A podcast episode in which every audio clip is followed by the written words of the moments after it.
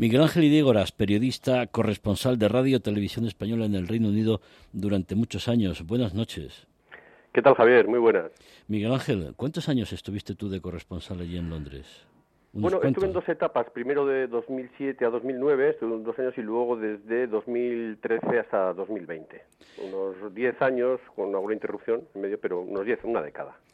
Miguel Ángel, el Reino Unido cambia de jefe de Estado y de primera ministra en una semana.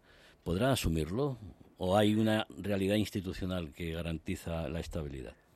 Sí, sin duda. El Reino Unido eh, es un país con una garantía institucional y con una solvencia en ese sentido, bueno, pues a prueba de la historia, ¿no?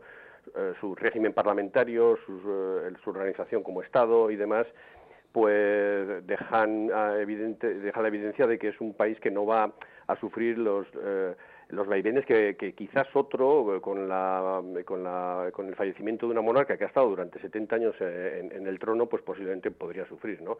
El Reino Unido en ese sentido eh, está perfectamente organizado, llevan a cabo el relevo con total naturalidad, no se van a resentir las instituciones, como digo, el régimen parlamentario, pues es uno de los más antiguos del mundo, con una democracia muy consolidada y sí es cierto que el hecho de que la primera ministra, eh, Liz Truss, haya sido nombrada recientemente y fuera recibida precisamente por la reina recientemente, pues sí que abre una cierta incertidumbre desde el punto de vista político, pero no más del que se podría dar en condiciones normales. ¿no? Yo creo que en ese sentido mm, va a haber un tránsito que se va a llevar a cabo con total normalidad, con toda naturalidad, aunque luego se abra quizás una incertidumbre sobre mm, cuál puede ser la progresión de, ya el llamado Carlos III como soberano británico, ¿no? si va a ser un, reinado largo o no. Esa es quizás la incertidumbre. ¿no? Eso te quería preguntar, ¿no? si será un rey de continuidad o querrá imprimir su impronta o, como algunos se plantean, teniendo en cuenta que tiene ya 73 años, que pueda pensar en, abdicar en, su hijo Guillermo. Una abdicación que, por ejemplo, se produjo en España y ahora mismo la figura de Felipe VI es una figura querida, respetada y, muy valorada.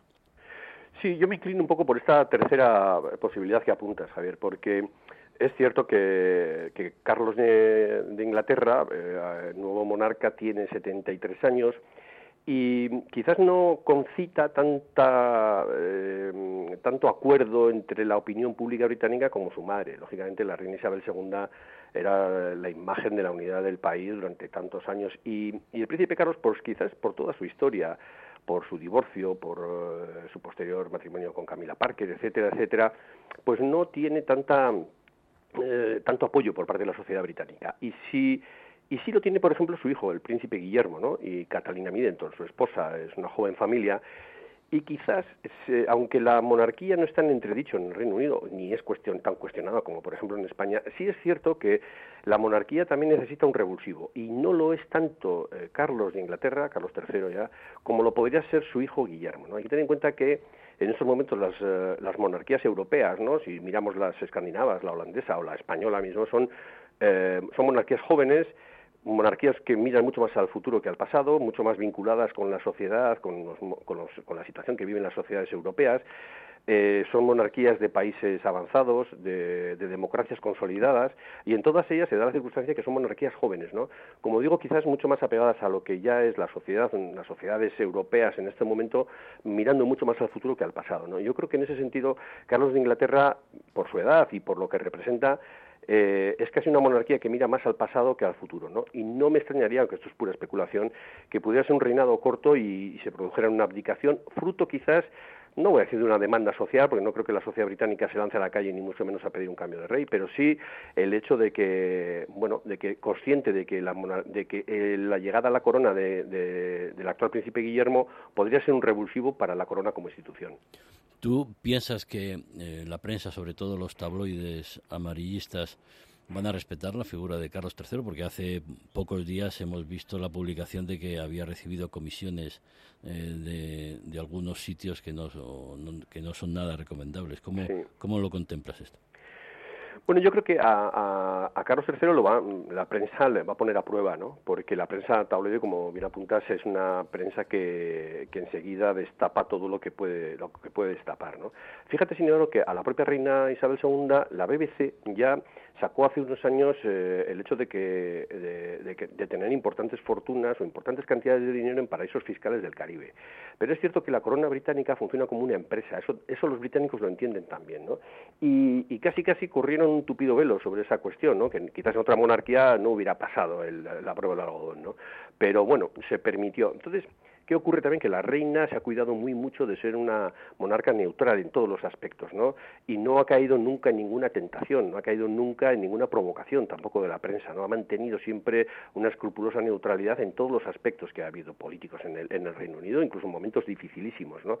los tabloides sin duda van a poner a prueba al rey actual. Van a ver exactamente si es capaz de mantener esa neutralidad, de mantener la cabeza fría, de mantener la distancia y esa neutralidad que ha mantenido que ha mantenido su madre y que le han permitido reinar durante 70 años. ¿no? Sin duda los tabloides van a ser uno de los elementos eh, que, como digo, van a, van a, van a poner muy a prueba al rey, a Carlos III, y, vamos a ver si es capaz, como digo, de mantener, de mantener la misma postura que mantuvo su madre.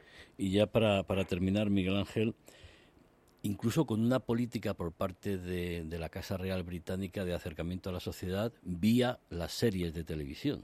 Pues me cuentan que The Crown y otra serie de, documentales pero, y de series en, televisión se han hecho de alguna manera impulsadas o respaldadas por la propia institución de cara a, una campaña de imagen y recuperar, sobre todo después de la muerte de Lady Di, lo que era el cariño y, el respeto de la sociedad británica y a nivel internacional también, aunque había mucha crítica en esas, en esas series. Sí, Yo, la, familia real eh, británica en ese sentido eh, no tanto la familia real, como digo, la, corona británica es una empresa, es una empresa en, en, todos sus, eh, en toda su dimensión, no solamente económica, sino también de marketing, genera importantísimos beneficios, ¿no? o sea, es, una imagen turística, la reina aparece en tazas, carteles, fotos, postales, etcétera, etcétera, y, lo seguirá siendo, porque han sabido hacer de la monarquía británica no solamente la institución, la, cabeza del Estado, ¿no? sino, sino también la propia mm, representación, la imagen del Reino Unido es la imagen de la reina o la de la reina es el Reino y ellos han sabido, mm, no voy a decir la propia familia, sino a todos los asesores que tienen alrededor, han sabido adaptarse a, los momentos, han sabido eh, utilizar también la serie, la televisión, eh, airear de alguna manera sus propios aspectos, siempre guionizados, más o menos calculados, más o menos controlados, pero mm, han sabido, como digo, estar en, la, en, la, en el escaparate público sabiendo que eso es fundamental para que la sociedad británica también los acepte. ¿no? El hecho de estar en escaparate, que para otras monarquías es más complicado y más difícil, ellos lo han sabido hacer. Y quienes no han resistido, y en ese sentido aparece la figura del príncipe Enrique y de Meghan Markle, quienes no han resistido la presión, esa presión de estar en el escaparate y todo lo que supone, pues más o menos han, tenido que abandonar la compañía, la empresa, ¿no? Y yo creo que en eso el, actual rey Carlos III ahora, yo creo que lo sabe, eh, lo ha heredado, sabe que ese es su papel y yo creo que en ese sentido van a seguir un poco la misma línea. Miguel Ángel Ideogras, periodista corresponsal de Radio Televisión Española en el Reino Unido durante 10 años, muchas gracias por tus aportaciones y muy buenas noches. Buenas noches, Javier, un abrazo.